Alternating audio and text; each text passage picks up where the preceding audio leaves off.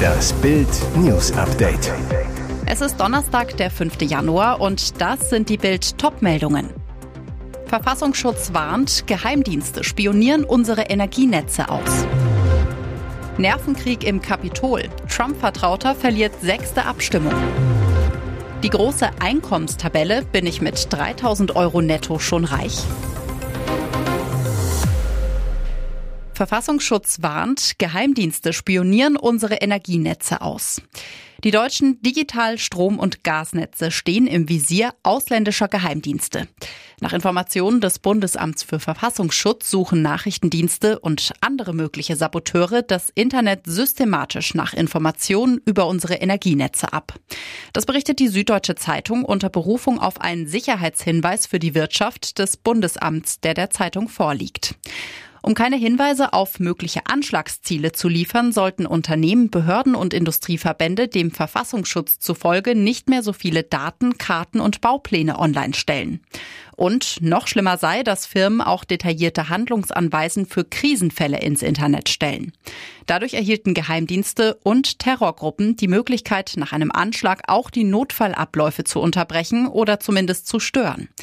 Die zuständige Bundesnetzagentur wies die Kritik zurück und erklärte, das Spannungsfeld zwischen dem Informationsbedarf der Marktakteure und der Öffentlichkeit sowie dem notwendigen Geheimhaltungsbedarf werde regelmäßig geprüft und neu bewertet. Nervenkrieg im Kapitol. Trump-Vertrauter verliert sechste Abstimmung. Historischer Wahlthriller im Kapitol. Der Trump-Vertraute Kevin McCarthy ist auch im sechsten Anlauf bei der Wahl zum Sprecher des Repräsentantenhauses gescheitert. Seine eigenen Kollegen verweigern dem Republikaner noch immer die Unterstützung. McCarthy bekam nur 201 der nötigen 218 Stimmen. Im vierten und fünften Wahlgang lag er ebenfalls bei 201 Stimmen. Die Sitzung wurde nach der sechsten Abstimmung drei Stunden lang unterbrochen. Im Hintergrund sollen McCarthys Gegner und seine Unterstützer einen Kompromiss verhandeln, wie CNN berichtet. Allerdings, auch nach der Unterbrechung kam es zu keiner Entscheidung. Anschließend beschloss das Repräsentantenhaus, die Sitzung bis Donnerstagmittag Ortszeit zu vertagen ohne dass ein Sprecher gewählt wurde. Bis zur Wahl eines Sprechers kann das Repräsentantenhaus keine weiteren Geschäfte abwickeln, auch nicht die Vereidigung neuer Mitglieder. Die große Einkommenstabelle bin ich mit 3000 Euro netto schon reich.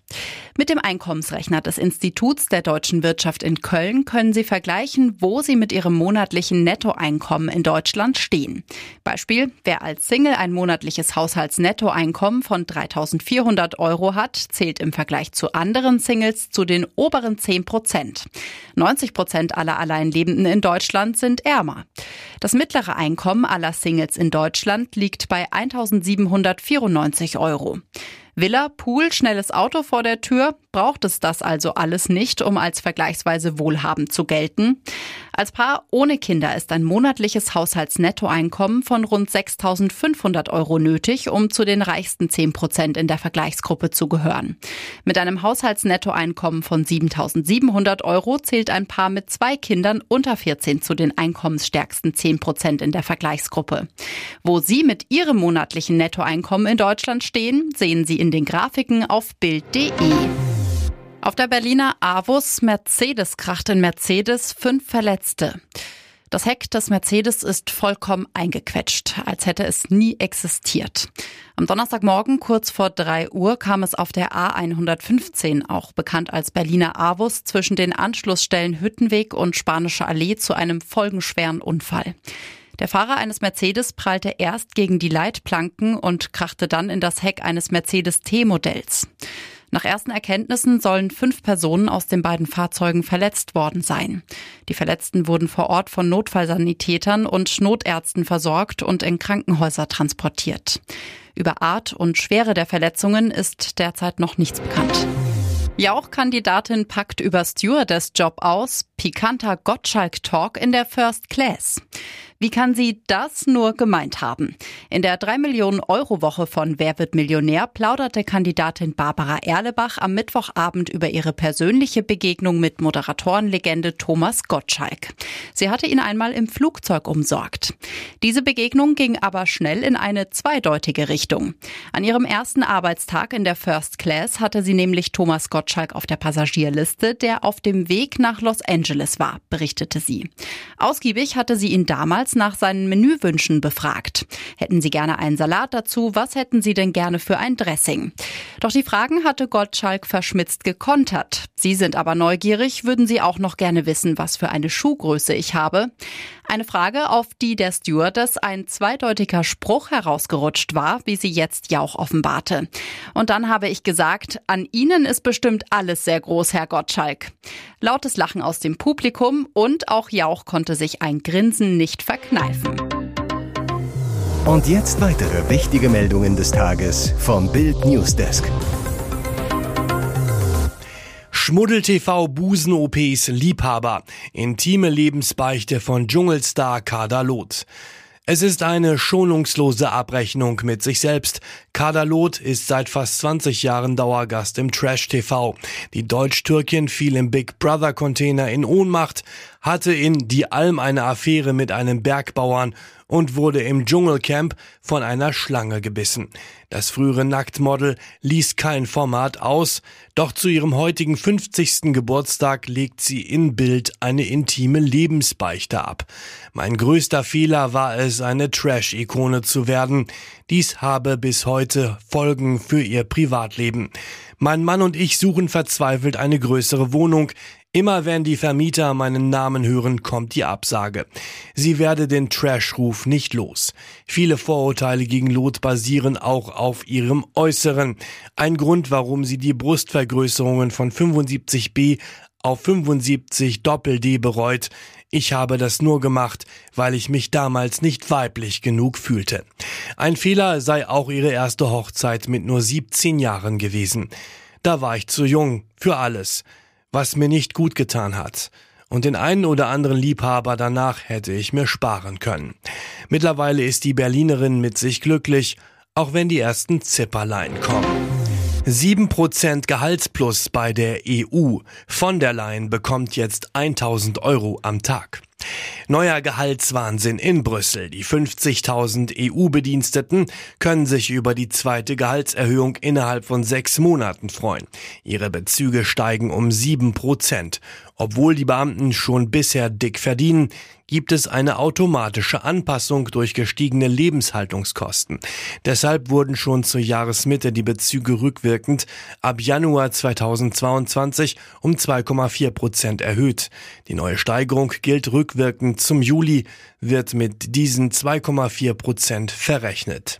Bedeutet, das Grundgehalt von EU-Kommissionspräsidentin Ursula von der Leyen steigt im Vergleich zu 2021 um 2044 Euro und liegt mit 31.250 Euro erstmals über 30.000 Euro. Zusammen mit der Auslandszulage kommt sie sogar auf knapp 36.000 Euro im Monat. Verfassungsschutz warnt, Geheimdienste spionieren unsere Energienetze aus. Die deutschen Digital-, Strom- und Gasnetze stehen im Visier ausländischer Geheimdienste. Nach Informationen des Bundesamts für Verfassungsschutz suchen Nachrichtendienste und andere mögliche Saboteure das Internet systematisch nach Informationen über unsere Energienetze ab. Das berichtet die Süddeutsche Zeitung unter Berufung auf einen Sicherheitshinweis für die Wirtschaft des Bundesamts, der der Zeitung vorliegt. Um keine Hinweise auf mögliche Anschlagsziele zu liefern, sollten Unternehmen, Behörden und Industrieverbände dem BFV zufolge nicht mehr so viele Datenkarten und Baupläne online stellen. In dem Sicherheitshinweis für die Wirtschaft heißt es, Veröffentlichungen, die frei im Internet abrufbar seien, böten häufig sehr detaillierte Informationen. Das gelte zum Beispiel für Präsentationen, die sich ursprünglich an Behörden und Marktteilnehmer richteten, aber auch für Kartenmaterial, das Standorte von Anlagen oder Trassenverläufe abbilde. Auf diese Weise ließen sich Schwachstellen und damit Ansatzpunkte identifizieren um physische und cybergestützte Sabotagehandlungen durchzuführen, warnen die Verfassungsschützer.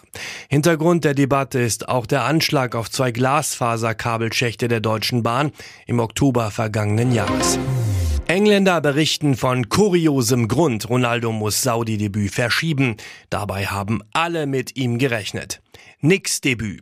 Für Cristiano Ronaldo steht am Donnerstag eigentlich der erste Pflichtspieleinsatz für einen Verein seit dem 6. November des vergangenen Jahres an. Damals war der Portugiese noch als Kapitän für Manchester United bei der 1 zu 3 Pleite gegen Aston Villa aufgelaufen. Im Anschluss an die Niederlage folgte jedoch das unrühmliche Zoff-Theater mit Trainer Erik Ten Haag, das schlussendlich zum Abgang Ronaldos führte. Mittlerweile steht der fünffache Weltfußballer bei Saudi-Club Al-Nassr unter Vertrag Vertrag und sollte nach seiner durchaus pompösen Vorstellung am Dienstag nur zwei Tage später sein Debüt in der Liga gegen Altair feiern.